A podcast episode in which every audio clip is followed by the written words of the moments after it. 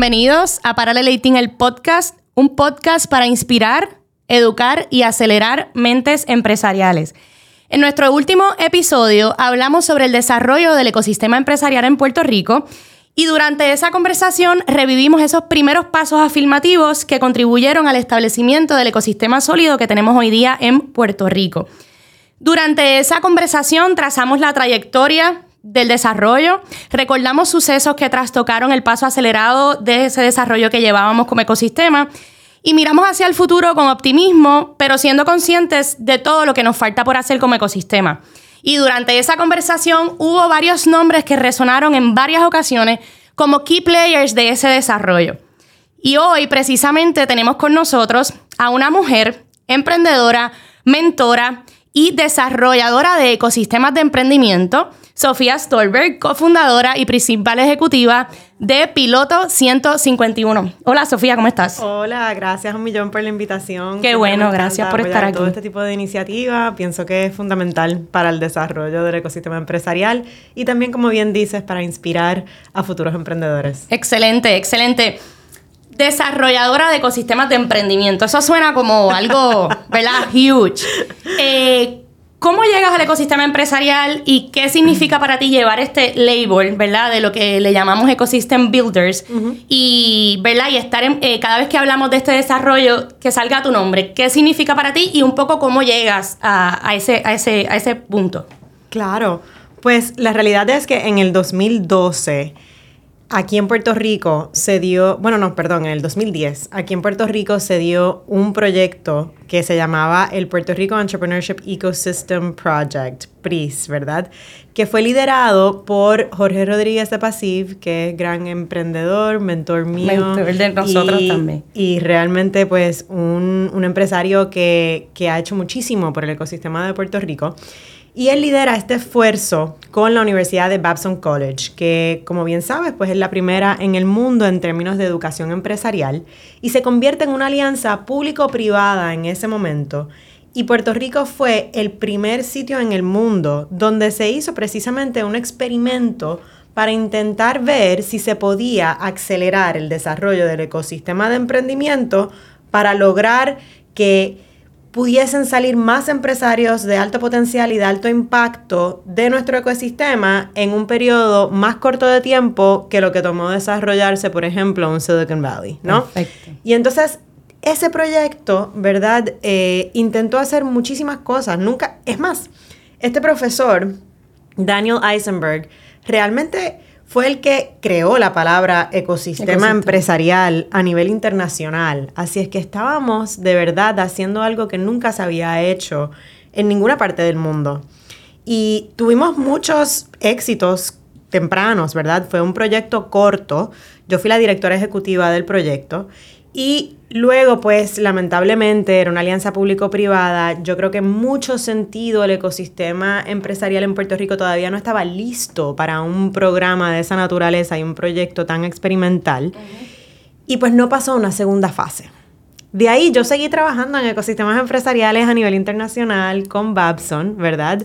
Eh, y un buen día, ¿no? Eh, trabajando con empresarios en Canadá, en Manizales, en Colombia, en Milwaukee, viendo toda la aportación que estaban haciendo estos empresarios a el desarrollo económico de sus regiones, de sus ciudades, de sus países. Dije, no, esto hay que hacerlo en Puerto Rico, hay que volver a la carga, ¿no? Y tengo que yo también convertirme en empresaria para yo también poder contribuir de una manera más significativa. Claro. Y así es que empieza todo. Y por eso mucha gente dice que yo estoy como detrás, la mamá de los pollitos del, ecosystem building aquí. Excelente. En la isla. Y, dijiste varios puntitos que, tengo por ahí anotados porque quiero, quiero destacar. Y una de las, eh, en la conversación del episodio anterior, eh, se mencionó mucho que cuando estableciste Piloto 151, le, traíste, le brindaste al ecosistema el tema de comunidad que le faltaba. Eh, no habían espacios donde todas estas personas que estaban de alguna u otra forma trabajando para lo que era el ecosistema, que a lo mejor ni siquiera todavía como que lo tenían claro, era como que solo... se llamaba un ecosistema En ese eh, al, al, al establecer este tipo de espacios de coworking o trabajo colaborativo, pues eh, estas personas como que se, se empezaron a encontrar. Eh, y 100%. de hecho, que me gustaría eh, mencionar que Piloto 151 en su momento fue elegido por la Administración de Pequeños Negocios de los Estados Unidos y la Casa Blanca como una de las 50 organizaciones a nivel nacional más innovadoras para el desarrollo de programas empresariales de alto potencial de crecimiento. Así mismo. Y según escuché por ahí, ¿verdad? Haciendo un poquito de research, esto de piloto surgió un poquito como por arte de magia mientras eh, mostrabas un espacio como para rentar. Así Eh, si nos puedes dar un poquito de detalle de eso y cómo luego, ¿verdad? de- de que surge esto, eh, cómo después te diste cuenta que esto es una necesidad real en Puerto Rico. Claro. Pues ciertamente en el 2013, ¿verdad? Estamos yendo para atrás de nuevo. En el 2012, eh, un evento importante pasó aquí que el- la comunidad bien pequeñita de Startups y Tech empezó como a reunirse. Y fue el primer bar camp que se hizo eh, aquí en este ecosistema. Entonces, de ahí en el 2013 es que nosotros dijimos, bueno, vamos a empezar este coworking space, que fue en su momento pues el primero en Puerto Rico. Y ciertamente lo que tú dices es correcto, en parte cuando uno emprende muchas veces es por necesidad, porque ve una oportunidad en el mercado y una necesidad que uno está viviendo. Y ese fue el caso en piloto, ¿no? Llegó un inquilino a alquilarnos eh, nuestro edificio en el viejo San Juan, el, lo- el tercer piso, y nos preguntó, ¿y qué van a hacer en el segundo piso y en el primer piso? ¿Van a tener una especie de coworking? Nosotros, pues eso mismo es lo que vamos a hacer. Precisamente eso era. mismo. Y en tres meses, en tres meses, tiempo récord, lanzamos Piloto 151.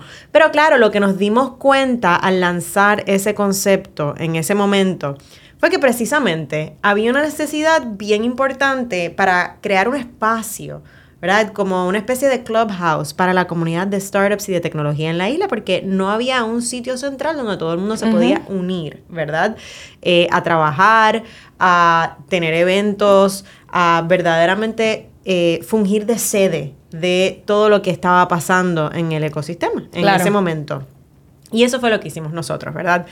Rápidamente entendimos que había una necesidad bien grande de crear más eventos y más actividad en el ecosistema empresarial para que los que éramos unos pocos, ¿verdad? En el 2012, Sí, en el comunidad. 2013, pudiésemos entonces crecer esa comunidad, inspirar a otros potenciales empresarios a que también emprendiesen, ¿verdad? Eh, y lograr tener un impacto mayor. Y entonces así fue que nosotros también en esos principios, ¿verdad? Empezamos a hacer cosas diferentes, empezamos a hasta hacer aceleradoras. Nosotros lanzamos en Puerto Rico Founder Institute, ¿verdad? Entonces Founder Institute es esta aceleradora de eh, empresas tecnológicas a temprana edad que fue fundada en Silicon Valley precisamente por Adeo Resi y eh, que el modelo de negocio de ellos, ¿verdad? Está basado en que empresarios sean los que dirijan el proyecto, ¿verdad? Para lograr mayor impacto así y vol- volvemos a lo mismo de inspirar Claro. a otros futuros emprendedores eh, y también pues darle a los mentores que participan una participación pequeña de las startups que entran y son seleccionadas al programa. Entonces nosotros corrimos Founder Institute junto con otra gente eh, en el ecosistema que, que todos conocemos, ¿verdad? Jonathan González de primero Kite Labs y ahora de Raincoat. Raincoat. Eh, Morales también fue codirector nuestro. Inicialmente estaba Ramfis Castro y Marcos Polanco. Todas estas figuras que quizás muchos de ustedes no conocen, pero que fueron instrumentales para el desarrollo Claro. del ecosistema empresarial aquí en Puerto Rico. Y así fue que empezamos a hacer un sinnúmero de eventos. Entonces, Startups of Puerto Rico, que fue una organización eh, en muchos sentidos grassroots, ¿verdad? Nunca tuvimos una organización como tal. Empezamos a hacer eventos y empezamos, eh, ahí estaba también Giovanni Collazo, o sea, tanta, tanta gente que, ¿verdad? Que, que aportó en esos inicios del ecosistema. Eh, y que logramos pues entonces hacer muchas actividades, traer, trayendo expertos internacionales a Puerto Rico para que hablasen de todo tipo de temas, ¿verdad? Mucho de lo que hace Paralel ahora. ¿verdad? Y Paralel también participó de Startups of Puerto Rico en un momento dado y de ese speaker series que tuvimos. Excelente, me llama mucho la atención que muchos de los nombres que mencionas eh, todavía son, ¿verdad? Este, ya sea mentores, son empresarios, se han mantenido en el ecosistema eh, throughout the years y eso pues muestra ese compromiso con el desarrollo y eso me parece sumamente importante. Mencionaste con tu experiencia con Babson, ¿verdad? Y has estado envuelta en distintos ecosistemas a nivel, ¿verdad? Internacional. Eh, comparando a Puerto Rico con esos otros ecosistemas del mundo, ¿Qué oportunidades ofrece Puerto Rico que puedas destacar que a lo mejor tú digas, mira, yo he estado envuelta en todos estos ecosistemas, pero hay algo que tiene Puerto Rico que, es lo que precisamente probablemente te mueve a ti y mueve a todas estas personas que hemos mencionado a seguir trabajando por, por eso que, que nosotros acá sabemos que podemos ofrecer al mundo como tal? Bueno, Vamos a empezar a decir la verdad como es. Aquí en Puerto Rico hay unos incentivos de calibre mundial y eso hace una diferencia. Esa es la verdad, ¿no? O sea, poder contar como empresario con unos incentivos que te den una tasa contributiva de un 4%, unos capital gains de un 0%, eh, además de eso, todo lo que existe alrededor de research and development como incentivos también, eso es único. ¿Verdad? Y obviamente hay tax havens alrededor del mundo también, ¿verdad? Pero eso es una parte bien importante de lograr atraer talento de clase mundial y de calibre mundial a Puerto Rico y de volver a atraer también a puertorriqueños en la diáspora a que vengan a emprender aquí, ¿verdad? Yo diría que ese es como el primer paso, ¿verdad? Porque sin eso, pues quizás todo lo demás no es tan importante, ¿verdad?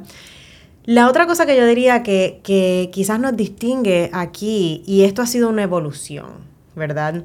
Eh, es el tema de cultura, ¿no? Nosotros, em, cuando empezamos en el, en el 2010, realmente no había una cultura empresarial, porque Puerto Rico, por la ley 937, empezó más bien como un destino donde venían farmacéuticos grandes y tú te convertías en ingeniero, empleado. y nuestros padres, ¿verdad? Siempre nos hablaban de ser o ingeniero o abogado o médico. De trabajar para, pero no nos enseñaban. Exacto. Así que eso fue un, un proyecto que realmente conllevó un sinnúmero de iniciativas y todos en el ecosistema en el momento aportamos a eso. Todavía yo me recuerdo de esa primera portada de negocios del nuevo día eh, que básicamente decía aquí vienen las startups, ¿verdad? Llegaron las startups. Eso fue antes que Paralel 18 fuese hasta fundado, ¿no? Y lanzado. Eh, y fue antes de eh, Colmena 66, que nosotros también participamos en, en cofundarlo, ¿no? Así que todo eso empezó a cambiar cuando se empezaron a resaltar esas historias de éxitos de empresarios locales que estaban creando patria y creando empleos y verdaderamente creando valor económico, ¿no?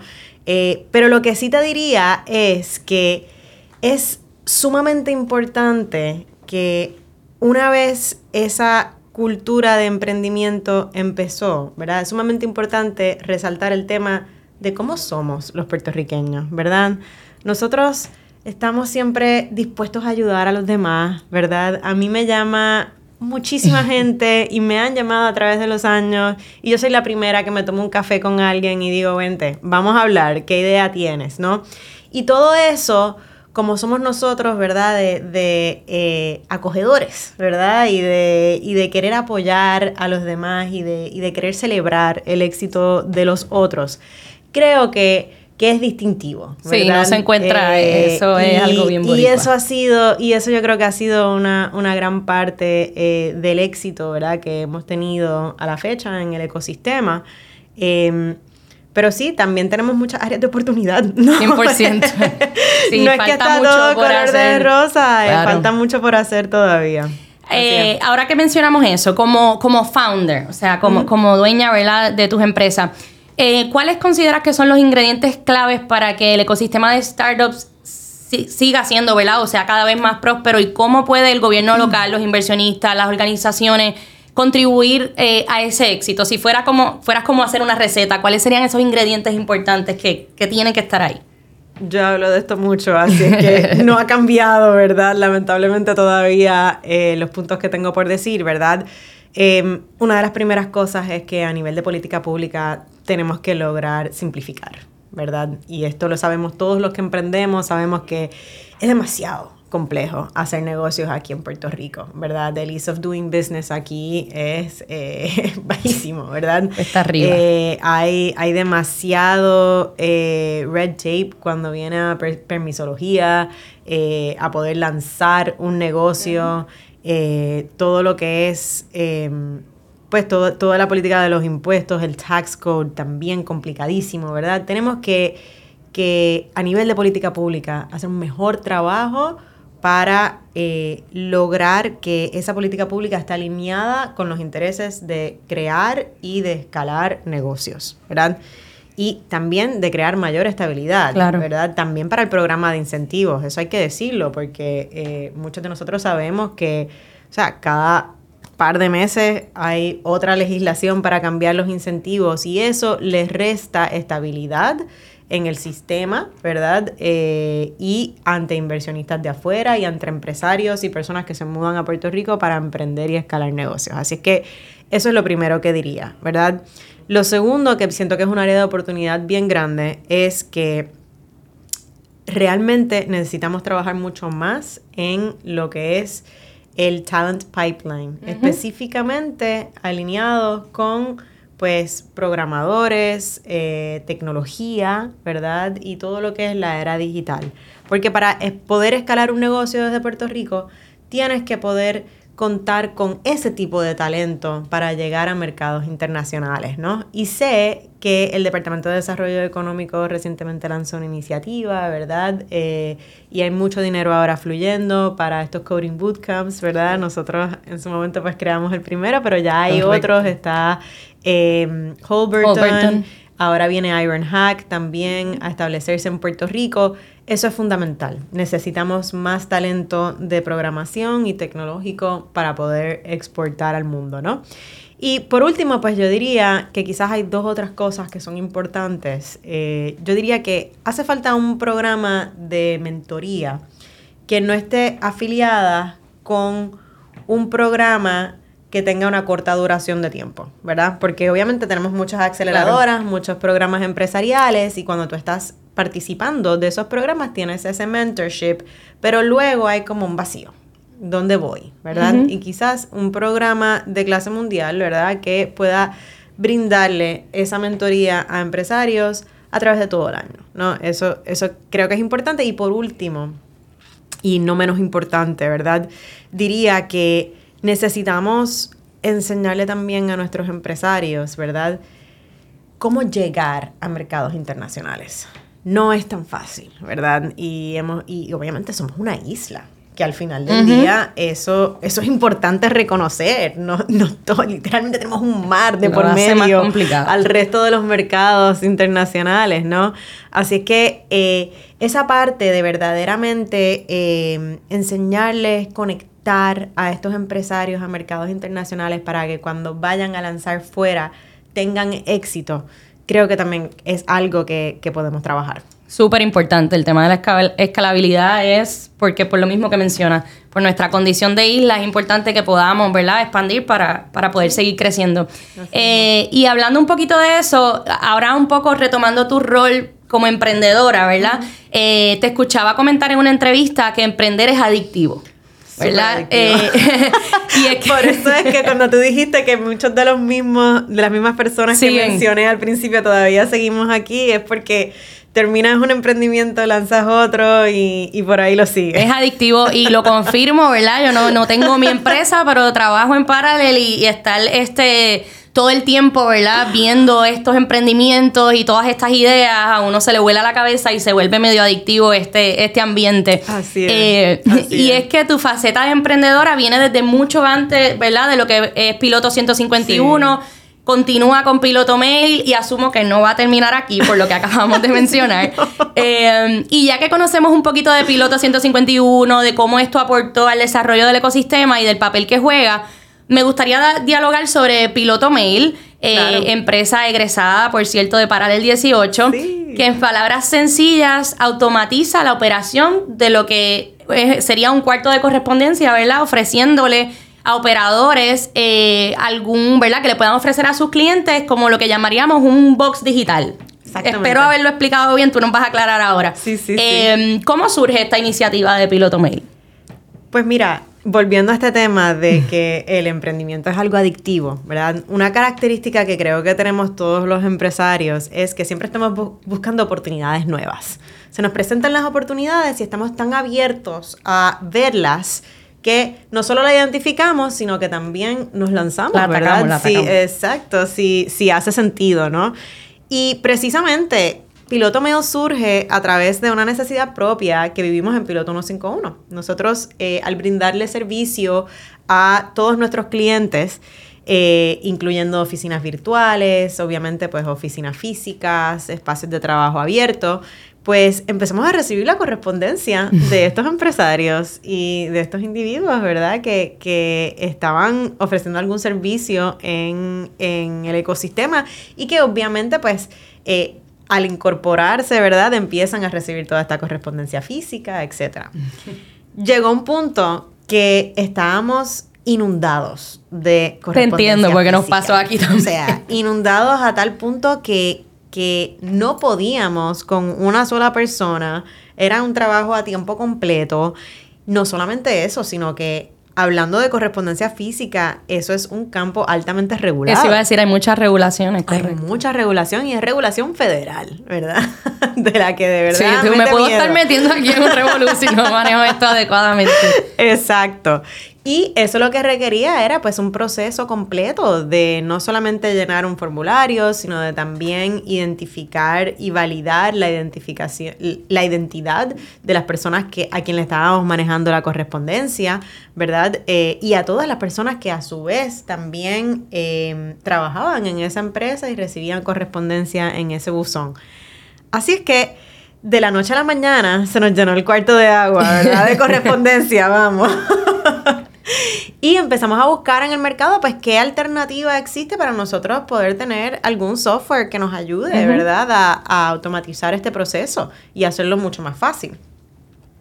Empezamos a usar eh, un software que ahora es uno de nuestros primeros eh, competidores en el mercado, ¿verdad? Y nos dimos cuenta que realmente había muchísimo que no acaparaba este software empezando por el cumplimiento y terminando con pues procesos que no hacían sentido y no lo hacían pues eh, viable para nosotros a escala.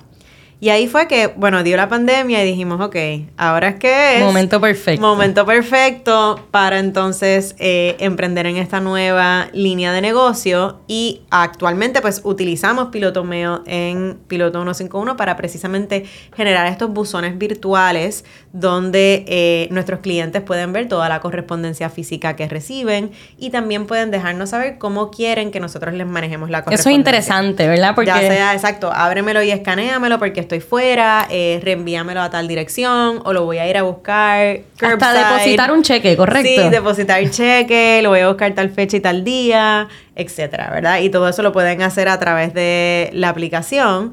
Pero entonces, pues también viendo una gran oportunidad en el mercado a nivel internacional, lanzamos la plataforma como un software as a service. Y actualmente estamos en sobre 20 estados, estamos en el Reino Unido, eh, Dinamarca, eh, Norway, Hong Kong.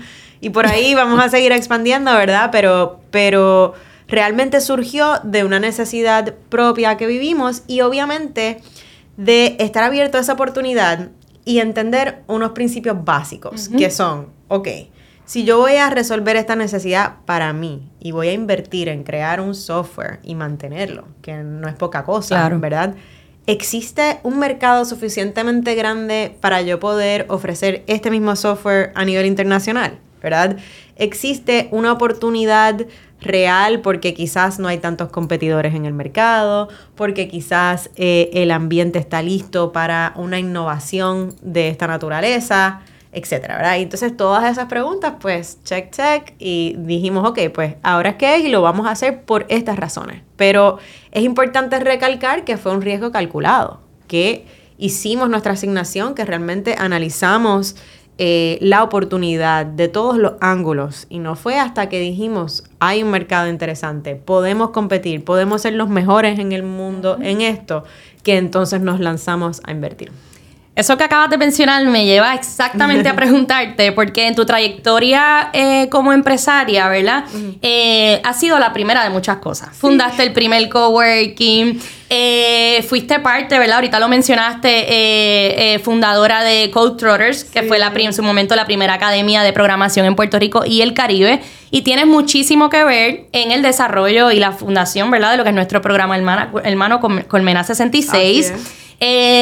Y me lleva esto a preguntarte, porque con Piloto Mail nuevamente pues lo haces, por lo menos a nivel local, ¿verdad? Ya mencionamos que podían haber otros sistemas que funcionaran parecido, pero a nivel local, ¿verdad? También fuiste first to market. También fuimos los primeros. Sí, porque, ¿verdad? No, todo el cumplimiento. A nivel de todo lo que estás haciendo, pues sí. Y nuevamente fuiste el first to market eh, eh, eh, con Piloto Mail. y, te, y te pregunto, esto es del todo bueno, o sea, en el sentido de se te hace más fácil decir, bueno, pues eh, tengo espacio libre para yo hacer esto, ¿verdad? Como lo veo, como lo necesito. O es más complicado porque no, no está validado necesariamente el mercado, como mencionaste, no tienes algún referente, ¿verdad? Eh, no sabes si va a funcionar, si no, si hay mercado. Eh, me imagino que tendrá sus pros y sus contras, pero esto de ser el first to market, Así mismo. ¿es, más difícil o es menos difícil? Es mucho más difícil. es mucho más difícil, ¿verdad? Ciertamente hay un first mover advantage, ¿no? Y, eso es un término, ¿verdad? Que, que, posiblemente conocen, ¿verdad? Obviamente cuando tú estás creando un mercado y no tienes competencia, pues de repente... Eh, puedes darte el lujo de experimentar, eh, de, fracasar, de crear, ¿verdad? Porque no tienes competidores que están, eh, en cierto sentido, tratando de atacar tu mercado también, ¿no? Eh, y eso pues es una de las ventajas de ser primero al mercado. Pero las, las desventajas son muchísimas porque es más inversión, ¿verdad? Estás estás experimentando, estás eh, apostando a que la hipótesis que tú tienes, que si bien es cierto que pues tomaste un riesgo calculado, lo analizaste a profundidad, etcétera, estás apostando a que va a funcionar de la manera en que tú piensas que va a funcionar, pero no necesariamente y lleva un proceso de educación también, porque la gente dice, pero ¿cómo es esto? Lleva un proceso enorme de educación. Yo todavía me recuerdo esos primeros días y primeros meses en Piloto 151 que la gente entraba a piloto y decía, pero ¿cómo que trabajar en un espacio abierto con otras personas? No entiendo. ¿Dónde están las oficinas? ¿Dónde está mi cuartito? exacto, exacto. Así que mucha educación conlleva eh, mucha inversión en lo que es community building, ¿verdad? Porque tienes que lograr crear una comunidad alrededor del el nuevo mercado que tú estás creando, ¿no? Eh, y más riesgo, definitivamente, ¿verdad? Eh, obviamente cuando tú llegas second to market o, bastante después, em, pues ya, ya hay un mercado. Ya está validado ese mercado, ya la gente entiende lo que está pasando en el mercado y entonces pueden libremente escoger dentro de lo que existe, ¿no? Y, muchas historias empresariales a nivel internacional, ¿verdad? Eh, estamos hablando de que los que ganan al final terminan siendo eh, personas que llegan al mercado más tarde, que no son los Claro, porque ya saben en qué, qué, cuáles son las fallas, qué hace falta. Claro, claro. Así es que eso también es un riesgo, ¿verdad? Es un riesgo importante. Pero hay todo tipo de empresarios, ¿verdad? Eh, en el mundo. A mí me encanta crear mercados nuevos. Eh, lo, estamos viendo. Exacto, exacto. Aunque sea más difícil para mí es eh, pues más entretenido, es más, challenging también. Exacto, toca todos esos botones que a mí como empresaria me gusta, ¿verdad? Pero pues claramente hay diferentes tipos de, empresarios que, eh, que les gustan diferentes fases empresariales también y que tal vez tienen destrezas que son más aplicables a diferentes fases. Súper. Y entonces, eh, hay una palabra, ¿verdad?, que, resuena mucho y a los empresarios como que les da un poquito de miedo y es el pivoting o, el pivotear en, buen español. Em, y los emprendedores por X o Y, obviamente significa cambio y muchas veces le tienen un poquito de, miedo o respeto a esto. ¿Puedes hablarnos un poquito de algún giro, cambios significativos que has tenido en tu modelo de negocio que, que te hayan ocurrido durante el camino y cómo esto ha afectado la trayectoria, ya sea con Piloto Mail o en cualquiera de tus experiencias, eh, y cómo, cómo has enfrentado eso, y, ¿verdad? Y, de qué forma lo has podido convertir en, una oportunidad y, desarrollarlo. Claro. Pues mira, realmente no, no existe emprendimiento sin el pivoteo, ¿verdad? Eso, eso hay que decirlo y hay que decirlo muy claramente. Si tú eres el tipo de persona que no puede lidiar bien con la incertidumbre, entonces el empresarismo no es para ti. Y esto es, esto es de verdad, ¿verdad? Hay pocas cosas que yo digo así que son como absolutistas, ¿verdad? Pero esta es una de ellas, porque realmente nosotros como empresarios, obviamente, pues como hemos hablado, calculamos ese riesgo, hacemos nuestras proyecciones, eh, tenemos nuestras hipótesis, vamos al mercado a validarlas, iteramos, ¿verdad? Pero precisamente cuando nos enfrentamos con el mercado a lo mejor cambió todo. A lo mejor de repente pasó una pandemia. ¿Y qué vas a hacer? y tu bizcocho, ¿verdad? Ya no existe. Porque tu industria completa, de la noche a la mañana, pues... y algo que eh, jamás... Hay, cosas que podemos prever. Pero una pandemia, ¿quién Eso hubiese pensado? Extremo. Eso es un caso extremo. Pero, pero vamos, eh, eh, lo menciono porque, porque es así, ¿verdad? Es así. Que que pueda ser una pandemia o no, pero, pero pueden ser movimientos en el mercado con tus competidores, pueden ser factores externos que nada tienen que ver como tú llevas a cabo tu negocio, ¿verdad? Eh, igualmente se te pueden abrir oportunidades que nunca hubiesen existido si no hubiese sido por este tema de, eh, de cambios, ¿verdad? Tanto en mercados locales como en mercados internacionales, ¿no? Y cambios en las industrias, ¿no? Así que eh, eso es una parte fundamental. Yo sí puedo decir, ¿verdad? Nosotros siempre estamos iterando en el mercado. Esa parte es importante. No necesariamente tienes que hacer un pivoteo completo, ¿verdad? O sea, de idea A a idea B, que nada se asemejan, ¿verdad? Pero sí ciertamente entrar al mercado con esta noción de lo que hay que hacer aquí es experimentar, es entender, ¿esto está funcionando? Sí, ok, pues entonces vamos a meterle más recursos a esta estrategia. Y esto no está funcionando. Ok, pues perfecto, pues ya vamos a invertir en esto, ¿verdad? Así que eso es un proceso continuo en todo lo que hacemos, ¿verdad? En todo, en estrategia, en go-to-market, en, todo, ¿verdad? Eh, ahora, obviamente en términos de pivoteo, ¿verdad? Eh, piloto meo pues surge, yo te diría, eh, inicialmente nosotros empezamos a desarrollar el piloto meo como en el 2018. ¿ok? Pero íbamos así como a paso de tortuga. como que esto es algo que tengo que hay que hacer. Vamos a ver qué vamos a hacer, ¿verdad? Este, lo hacemos, no lo hacemos, qué son las cosas importantes en mucho sentido, como estábamos creando un producto completamente diferente a lo que existía en el mercado. O sea, el mercado sí existía, pero lo que nosotros creamos es completamente diferente a lo que existe en el mercado, ¿verdad? Em, pues ese proceso de diseño, de, crear algo nuevo, ¿verdad? Eh, fue, fue complicado, ¿no? Y entonces, claro, viene la pandemia y ahí es que yo diría que nosotros vimos esa oportunidad y dijimos, ok, ahora es que es, ahora es que hay que hacer una inversión importante y tenemos que encontrar lo que nosotros, ¿verdad? En el mercado podríamos tener como diferenciador a nivel internacional que fuese único que no lo tenga nadie más, ¿verdad? Para poder entrar y calar en mercados internacionales con más fuerza. Y entonces ahí fue que le añadimos el componente también de cumplimiento y de automatización del cumplimiento. Y ese fue el game changer para nosotros, que tal vez no era algo que, que o sea, previmos, ¿verdad? Pero no era algo que enfatizamos en esos primeros diseños.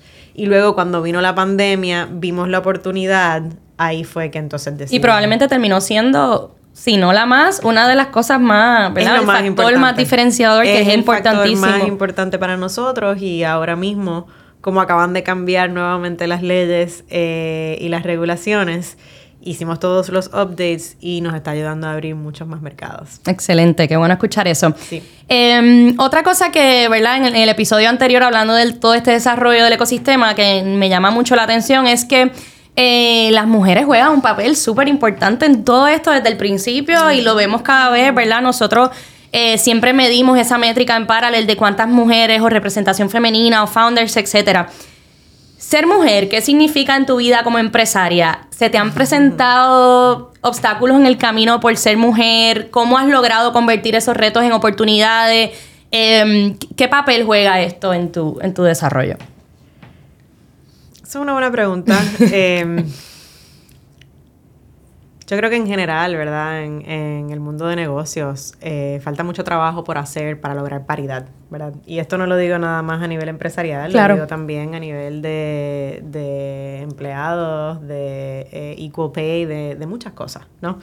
Eh, y afortunadamente, pues, ha estado cambiando, ¿verdad? En los últimos años y yo creo que aquí en Puerto Rico podemos decir, ¿verdad? Que tenemos más paridad que, que en muchas otras jurisdicciones y ciertamente que en muchos otros países, sobre todo latinoamericanos, ¿no? Eh, así que eso me encanta, ¿verdad? Hay que hacer más, ¿verdad? Claro. Pero, sí, ciertamente eh, eso es una realidad, ¿verdad? Y, y, también en el campo de tecnología, bueno, ahí pues las estadísticas son pésimas, ¿verdad? este, en todo lo que son los campos de programación eh, tecnológicos, ¿verdad? Hay una brecha demasiado grande, aquí y a nivel internacional.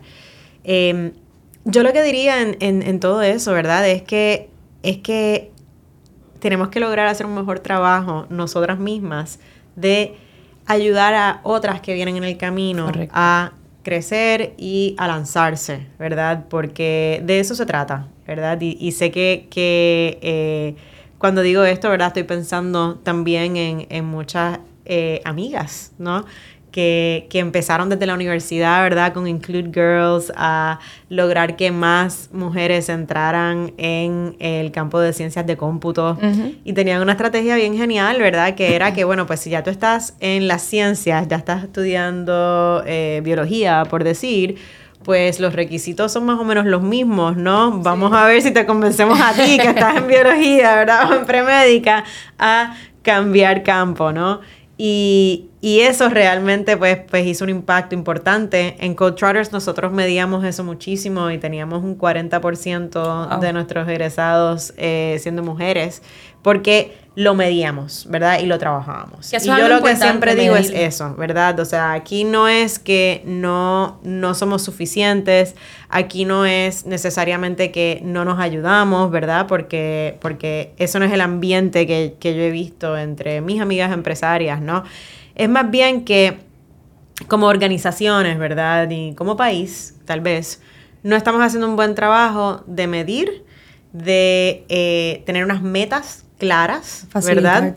Eh, y luego de lograr esas metas. Si han habido unos cambios, ¿verdad? Sé que Evertech también recientemente empezó a medir la diversidad de una manera más contundente eh, y pública, ¿verdad? Y, todo empieza así, ¿verdad? Que, empresas grandes pues hagan esto un trabajo intencional, ¿verdad? y, eh, y lo midan, Claro. Y lo mismo para organizaciones sin fines de lucro, y lo mismo para el gobierno, etcétera. O sea, porque solamente trazando un plan de acción y una meta y midiendo contra eso, vamos a poder mover la aguja más contundentemente. Claro, sí, es como todo. Si no lo medimos, no, no tenemos forma de saber si estamos bien, si no. Así que claro. qué bueno que lo menciones porque es importante. Y lo que dices de estas grandes compañías que se está viendo más, pues es bueno porque entonces los vamos viendo también como referente, ¿verdad? Es como un efecto ahí de medio... Claro, y al final del día también eh, hay mucha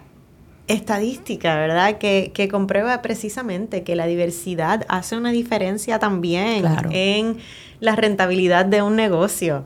O sea, aquí no, no estamos diciendo lo que estamos diciendo porque es un acto de caridad. Lo estamos diciendo porque las mujeres, vamos a hablar claro, en mucho sentido, cuando estamos al mando de corporaciones o estamos en las juntas de directores, logramos mayor rentabilidad que los hombres y eso es un hecho, ¿verdad? Eso sí, no lo digo yo claro, eso está más que probado. Eso, está comprobado, eso está eh, estadísticamente, ¿verdad? Eh, allá afuera a nivel internacional y y bueno, pues ya, es hora, ¿verdad? Por, por muchísimas razones que, que, no necesariamente tienen que ver con argumentos de equidad, si vamos a eso, ¿verdad? Estamos hablando aquí de resultados de negocios también.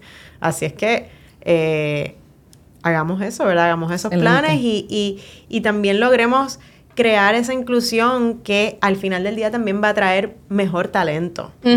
Y de eso se trata ahora mismo, ¿verdad? Con todo lo que está pasando en, en AI, en todas las industrias que están cambiando, ¿verdad?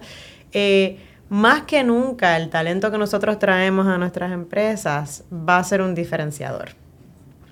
Eso es bien importante, ese tema de AI. Yo acabo de venir de una convención en, Boston y eso fue la hora del día y precisamente eso fue algo que mencionaron mucho, como eh, a veces las empresas como que están tomando un poquito de la parte como que de el miedo o las personas pensando que este tipo de plataformas pueden como que desplazar, ¿verdad? El talento humano y es totalmente lo contrario. Vamos a capacitarnos para que podamos utilizar esto como herramienta, ¿verdad? Que le añadan valor, pero saberlas utilizar, así que eso es súper importante. va a ser un commodity, así es, que como cualquier otra cosa es una herramienta, ¿verdad? y y viene porque viene, ¿no? Claro, sí. Eh, eh, eh, nos vamos a unir a eso en vez de, cogerle miedo porque no hace ningún sentido. Pero eso es. tema para otro podcast. Sofía, ¿cuál ha sido el mejor consejo que te han dado como emprendedora que quieras compartir con, con otros emprendedores que nos escuchan? Wow, eso. Uno solo, te lo voy a poner bien difícil. Uno solo. eso está bien difícil. Mira, yo, yo soy bien afortunada porque tengo grandes mentores, tanto eh, locales como internacionales, y, he sido bendecida en ese sentido de poder eh, contar con, con, talento increíble que me ha ayudado en diferentes etapas de mi desarrollo empresarial. Yo lo que creo que es más aplicable, ¿verdad?, a Puerto Rico y a empresarios que nos están escuchando hoy en este podcast es que lo más importante es que sueñen en grande, ¿verdad? Y soñar en grande siempre es un reto, porque vivimos en una isla, ¿verdad? Así es que está cruzar el charco, y eso es importante, ¿verdad? Pero después de eso, es seguir pensando en grande, seguir entendiendo que, que puedes cada vez más crear mayor valor económico, que puedes calar más hondo en mercados internacionales, que puedes expandir a otras regiones, ¿no? Eh, y eso verdaderamente es como un chip, es un mindset, ¿verdad? Em, eso es lo que va a hacer la diferencia real, ¿verdad? Cuando, cuando hablamos de desarrollo económico para Puerto Rico. Y yo sé que yo comparto esto con muchos empresarios y empresarias eh, aquí que son grandes amigos, ¿verdad? Si tú estás en Puerto Rico y tú estás emprendiendo, tú estás aquí porque tú quieres estar aquí, no porque tú tienes que estar aquí. Correcto. Vamos a hablar claro. Tú estás aquí porque aquí está tu familia, aquí están eh, las fiestas de la calle, aquí la está playa. la playa, aquí está la cultura, aquí está tu gente, ¿verdad? Y todos los que estamos en esto y vivimos aquí, de verdad, de verdad, el propósito nuestro es crear ese desarrollo económico para Puerto Rico, ¿verdad? Y crear un mejor futuro para nuestros hijos eh, y, y, lograr, ¿verdad? Que Puerto Rico pues tenga un nombre internacional también en este campo empresarial, ¿verdad? Que si bien lo tiene, ¿verdad? Para la música, grandes empresarios en la música, eh, grandes empresarios en, otras áreas, ¿verdad? Que, también eh, nosotros como empresarios en, tecnología, pues, pues podamos decir que, Puerto Rico está en el mapa, ¿verdad? Y, que podamos crear ese, ese valor económico para nuestra isla. Eso, eso es lo que me mueve a mí. Estoy segura que eso es lo que mueve a muchas de mis amistades, ¿verdad? Y de eso se trata. Y para lograr eso, para lograr eso, Tienes que ser una empresa que realmente llegue a mercados internacionales. Tienes que tener una visión más grande de lo que es estar en Puerto Rico. Y tienes que pues siempre tener eso presente de sí se puede, ¿verdad? Primero que nada, sí se, se puede. Se puede, se puede y muchos de nosotros lo estamos haciendo. Y después, sí yo puedo, ¿verdad? Porque sí se puede es, sí se puede, otra gente puede, ¿verdad? Claro. Pero sí yo puedo. Yo puedo y yo también puedo crear un producto o un servicio desde Puerto Rico que otra gente en el mundo y otras empresas en el mundo quieran comprar. Excelente, me encanta esto para ir cerrando esta conversación. eh, precisamente menciona esto de pensar en grande, pensar global. Eh, y, nos, no quiero cerrar esta conversación sin hacerte esta última pregunta. Nosotros ahora mismo en nuestro programa de preaceleración local pre-18, eh, que buscamos empresarios boricuas que precisamente tengan esa mentalidad global, quieran eh, ¿verdad? exportar sus productos y hacerlo de aquí para el mundo, como decimos. Así es. Luego de tu experiencia en Pre-18 y en cualquier otro de los programas de aceleración que, que puedes haber participado, ¿recomiendas eh, a estos empresarios en etapas tempranas participar de estos programas de aceleración, preaceleración, expansión? mil por ciento, mil por ciento. La realidad es que, si bien es cierto que yo he ayudado y aportado a crear muchos de los programas que existen en el ecosistema hoy en día, eso no quiere decir que yo no haya también participado de ellos, ¿verdad? Eh, y eso también es algo bien característico de empresarios que seguimos creciendo y creando, ¿verdad? Es que siempre estamos aprendiendo. Y todos los programas son buenos, ¿verdad? Hay programas que son mejores que otros, como todo en la vida, ¿verdad? Pero nosotros con Pilotomeo pasamos por Pre-18. Y también pasamos por Paralel 18. Y también pasamos por eh, Raise, ¿verdad? Que es un programa nuevo de Endeavor y ahora vamos a participar de Scale.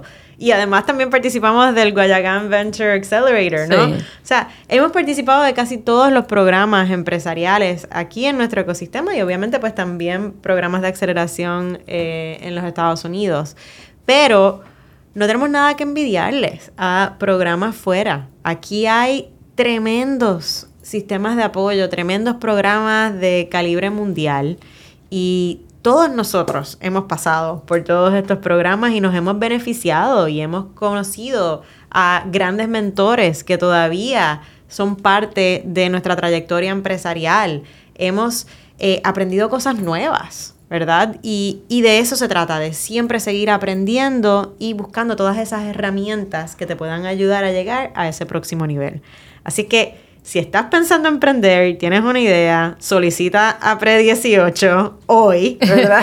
sí. No sé si todavía tienes la convocatoria sí, 100% De, eh, hasta el 16 de octubre. Ok, pues, pues hoy, hoy, haz eso tu prioridad porque además de eh, el grant, ¿verdad? Porque sí hay, hay dinero envuelto, ¿verdad? Creo que son 25 ahora. 25 ahora. Por pues empresa. Sigue subiendo, tremendo.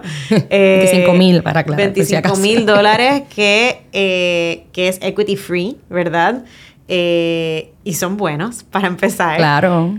Más allá del dinero, hay toda esta red de apoyo. Hay un programa en realidad excelente. Hay eh, mentores que son increíbles también. Y está la oportunidad también de aprender de otros que también están en el mismo bote, como quien dice. Y esa parte es bien importante porque no están solos, ¿verdad? Eso es lo más importante que hay que decir de este ecosistema. Y volviendo al tema de qué nos distingue, es esa cultura de que, mira, aquí estamos para acompañarte, ¿verdad? Y lo digo yo, pero estoy segura que hablo también por todas mis amistades empresarios, ¿verdad? Que, que también quieren ser parte de tu historia y que también están dispuestos a, darte la mano, a tomarse un café contigo y a, ayudarte a seguir creciendo tu empresa y tu idea. Pues mira, ya yo no tengo más nada que añadir porque con ese cierre, eh, ¿verdad? Eh, ¿Quién mejor que alguien que ya pasó por estos programas para exhortar a todas estas empresas eh, boricuas, porque este programa precisamente Pre-18 es para empresarios boricuas o que tengan empresas establecidas en Puerto Rico para que soliciten. Eh, y como este, a cualquier otro programa, el ecosistema cada vez ¿verdad? tiene más recursos, más programas, más ayuda. Eh, y precisamente nosotros con, ¿verdad? En el episodio anterior lo hablamos. Todos los programas atienden a lo mejor etapas distintas, tienen eh, fortalezas distintas, mentores distintos, así que mientras más programas, mientras más ayudas podamos coger en estas etapas tempranas, mejor. Y mejor Sofía no lo pudo haber dicho. Así que a mí lo que me resta es agradecerte por el espacio, por el compromiso, por tu aportación al ecosistema. Eh, gracias porque pues ha sido pieza clave y lo sigue siendo. Así que esperamos seguir escuchando cosas buenas. Eh, lo mismo digo yo de, de Paralel. Súper, gracias un millón. Eh, agradecido siempre. Y sabes que aquí en Paralel y en este espacio también tienes otro canal más también para, para hablar de, lo que, de, de todo lo que tú entiendas que aporte al ecosistema, a tus empresas. Así que siempre aquí también para apoyarte, agradecida y a, no- y a los que nos escuchan. Eh, pendientes al próximo episodio de Parallel 18, el podcast. Y nos puedes buscar en cualquiera de nuestras redes sociales y en tu plataforma de streaming favorita. Gracias.